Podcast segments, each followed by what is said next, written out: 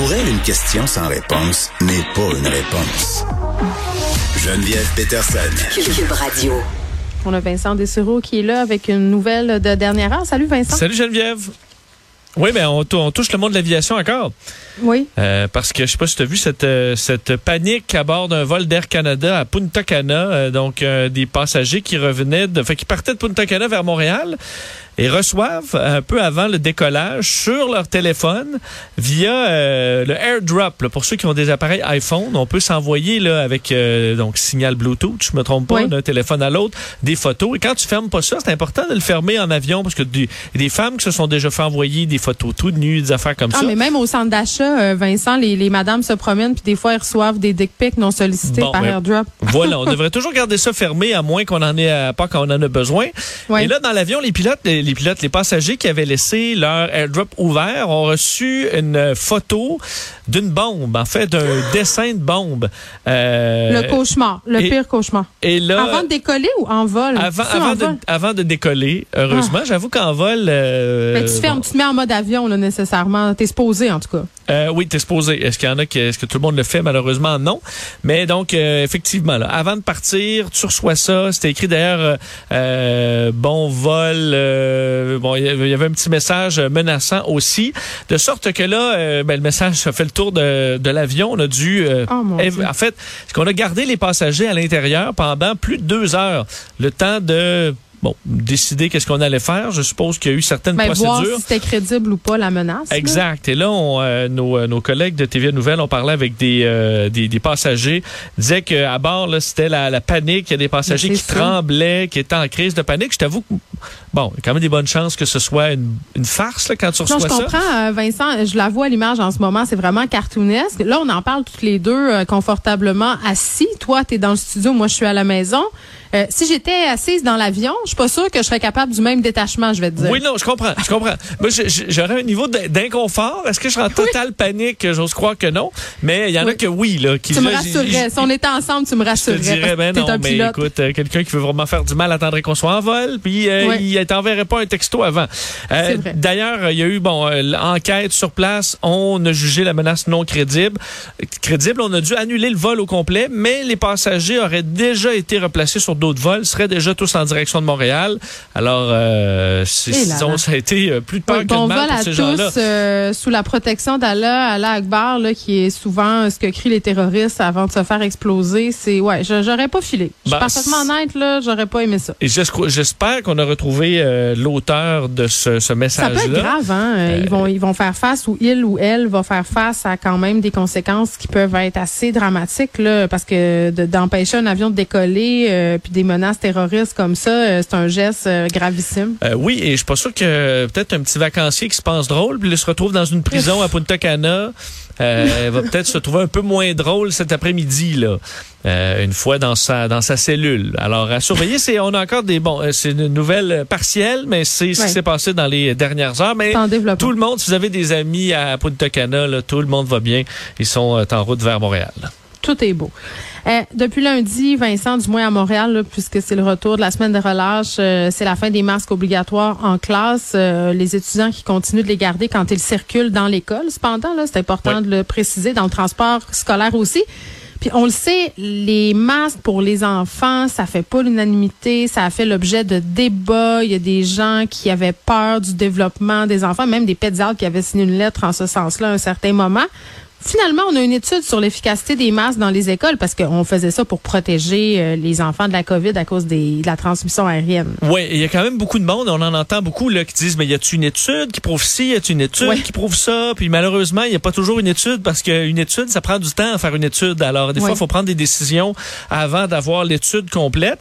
Et aux États-Unis, la CDC, donc l'autorité en matière de santé, qui a publié euh, dans les dernières heures, ça a été relié par le New York Times, une, euh, une vraie étude là, euh, sur la question, est-ce que le masque en classe chez les enfants, c'est efficace? Ça a été fait sur plusieurs mois en Arkansas ou dans 233 districts euh, de l'État. Tu des endroits où, enfin, la moitié des écoles, il n'y avait pas de masque, aucun masque. Tu as presque l'autre moitié des écoles qui avaient un masque de façon, de, bon, disons, presque permanent, et une partie d'écoles aussi où ça bon, dépendait de selon, bon, peut-être le nombre de cas ou d'autres critères. Alors, on a pu avoir sur plusieurs mois, c'était pendant la vague Delta, montrant quand même que les études, ça prend du temps. Alors là, Omicron, on l'a pas. On a les détails sur Delta.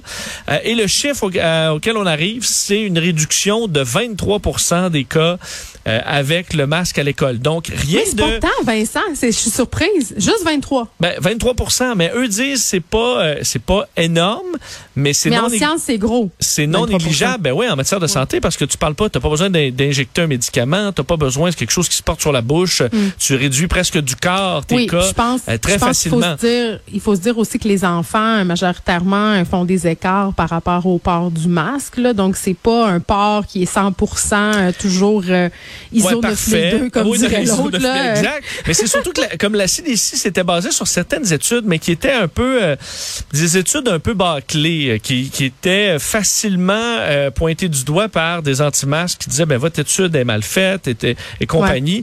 Là, elle est beaucoup plus sérieuse cette étude-là, donc ça donne des bases un peu plus solides. Il y a quelques failles par contre sur le fait qu'on n'étudiait pas la ventilation, puis on se dit probablement que les écoles où on implantait le masque très sévèrement, c'est peut-être les endroits aussi où on faisait attention à la ventilation et à d'autres mesures. Alors ça, euh, faut, bon, ça doit être pris en compte. Et il y a la question de ben, le balancier, c'est-à-dire les enfants, euh, c'est plus difficile pour communiquer, il y a de l'inconfort et compagnie. Alors il y a, il y a ce rapport-là, mais à la question au moins, est-ce qu'il y a une efficacité? Ben la réponse est oui. Donc ceux qui disent que le masque à mm. l'école c'est complètement inutile, ben ça réduit d'un quart des cas selon cette étude plus sérieuse. Ceux qui disent aussi que le masque c'est très très dérangeant, là, pour nos enfants c'est rendu comme mettre une paire de mitaines ou ses souliers pour aller à l'école. La preuve, euh, je demandais ce matin même à mes enfants, euh, Vincent, qu'est-ce qui se passait avec leur masque à l'école? Puis vraiment, c'était pas une question orientée. C'était vraiment, euh, je voulais savoir ce qu'ils faisaient. Puis moi, j'ai vraiment vendu ça à la fin du part du match. J'ai fait, hey, c'est le fun, ça veut dire que ça va mieux. Fait que j'étais pas dans la peur en train de leur dire, hey, là, si vous enlevez votre masque. Tu comprends où je me suis Absolument, oui. Puis les deux m'ont dit ah mais là pour l'instant euh, on le garde. puis là j'ai dit mais pourquoi? Vous pouvez l'enlever c'est un masque toute la journée. Là les deux m'ont dit ouais mais tu sais euh, tout le monde le garde puis on se dit que si quelqu'un tousse euh, donc puis là à un moment donné je l'ai enlevé hier j'étais correct. Fait que il y a comme une transition là. Je, je sens pas que c'est tant que ça partagé le Yahoo on enlève les masques. Les enfants ils trouvent pas ça si pire que ça porter un masque. Ben, ben, la plupart des gens qui vraiment avaient de la misère c'était des adultes là. Ben et ça dès le départ. Pense plus dans pleuraient sur le sort des enfants, ben, les enfants passaient à côté avec le masque puis ils s'en rendaient même plus ben compte. effectivement. C'est un, bout de papier, sérieux, euh, Vincent. Quand tu vas à l'épicerie, là, t'es-tu en train de capoter parce que t'as un masque dans. Tu comprends que des fois, le porter toute la journée, c'est pas la même game, là. Des fois, c'est tannant. Mais tu sais, en ça, pour pouvoir aller à l'école, je pense qu'ils ont fait le calcul, les enfants, qu'ils préféraient avoir le masque. Mais bon, euh, c'est la transition. Ouais, et la réduction d'un quart, il ben, faut dire que ça s'ajoute dans euh, une série de mesures. Fait que c'est une mesure qui enlève un quart des cas. T'en as une autre qui enlève un 20 15% C'est la vaccination aussi. Là. Ben, Écoute, ce matin, je recevais un courriel de l'école des deux. Justement, ils vont pas à la même école.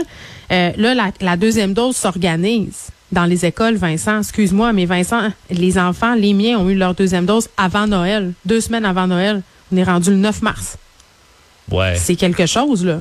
Fait que si j'avais attendu, là, ça veut dire que mes enfants, ils seraient sur le bord de la recevoir, leur deuxième dose c'est quand même. Euh, ça, je trouve que c'est plus grave que le port du masque ou le non-port du masque qu'on ait attendu aussi longtemps avant de mettre en œuvre des vaccins dans les écoles. Et surtout qu'on n'est pas à l'abri d'un variant, donc il faut quand même garder les boîtes de masques euh, pas trop loin et euh, qu'on soit prêt à les ressortir. Donc au moins de savoir leur efficacité, c'est ça va être utile peut-être pour le futur. On espère que non, mais il faut être prêt. Bon, euh, une histoire, euh, des fois on aime ça se sortir des sujets lourds, là, ça fait du bien.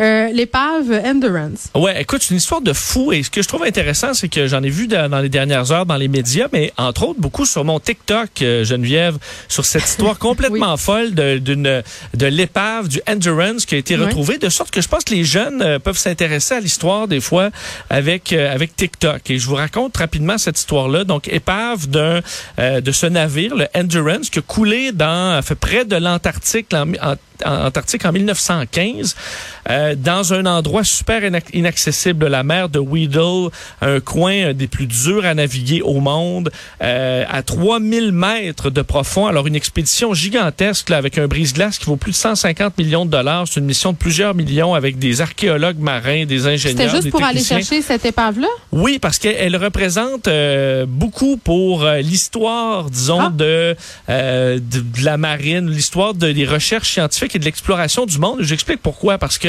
derrière cette mission-là, il y avait l'explorateur britannique Ernest Shackleton, qui lui, donc, au début du 20e siècle, y est cassé. Il a piraté ses deux premières missions pour aller en Antarctique. Euh, il est sur le bord de la ruine, mais embarque dans une dernière mission sur ce navire-là, le Endurance. L'objectif, en 1915, c'est de se rendre en Antarctique et de traverser l'Antarctique à pied pour la première fois. Là. Donc, euh, nouveau continent gelé. On s'entend, là, tu portes pas du Arctérix là, à cette époque-là. Là, Donc, c'est hmm. des, des mois d'expédition en Antarctique. Et là, il se dirige vers euh, vers euh, là-bas et dans la mer de Weddell, une espèce de grand grande mer là, sur le côté de l'Antarctique ou à la pointe quasiment de l'Amérique du Sud.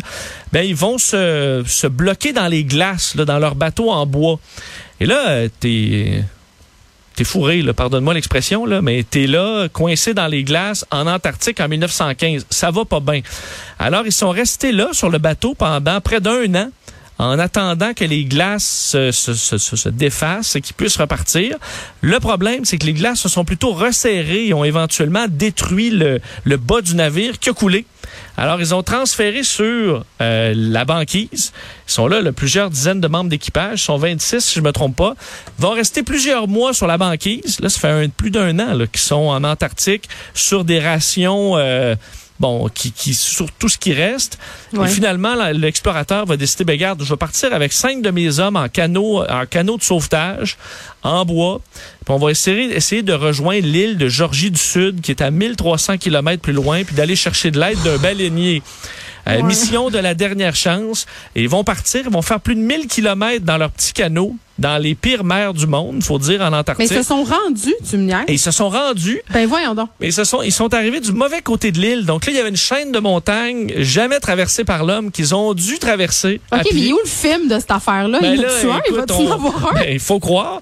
Et là, ils ont réussi à atteindre la, petite base là, de, de baleiniers et d'envoyer une mission de sauvetage. Et les hommes ont pu être tous secourus euh, quelques semaines après. Alors, ils auront passé pratiquement un an et demi euh, dans des conditions absolument épouvantables et ont tous été récupérés. Mais, mais l'épave est au fond de l'eau et euh, l'eau est tellement froide dans ce secteur-là qu'il n'y a pas beaucoup de micro-organismes. Alors, on s'attendait à ce que le bateau en bois soit presque intact. Et c'est ce que hier on a découvert. Tu vas voir les photos là du euh, de l'épave. C'est euh, on dirait a coulé il y a sur un TikTok, il y a pas mal de, de, de stock sur cette affaire-là. Je vais aller voir. Et là, Fred, le recherchiste de l'émission, dit moi, j'aurais abandonné clairement au bout d'un certain Ben oui, moi, je me serais mis l'encre au pied. Honnêtement, Geneviève, tu, prends un coup de cognac puis tu t'envoies oh. ça au fond. Mais, Mais le euh, film, Vincent, ça nous prend le film. Ben, il y a, peut-être un film, honnêtement.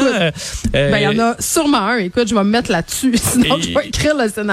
Et euh, l'épave, parfait état, ça permettra de le protéger, de savoir il est où. Tu peux même voir les, lettres Endurance écrites là, comme si euh, ça avait été fait il y a quelques mois à peine, dans un meilleur état que le Titanic, qui est, qui est encore un petit peu plus profond, le Titanic, mais qui lui est mm. rongé par les micro-organismes. Alors, euh, une mission le couronnée de succès d'un bout à l'autre, mission scientifique vraiment extraordinaire qui nous permet de connaître cette histoire-là.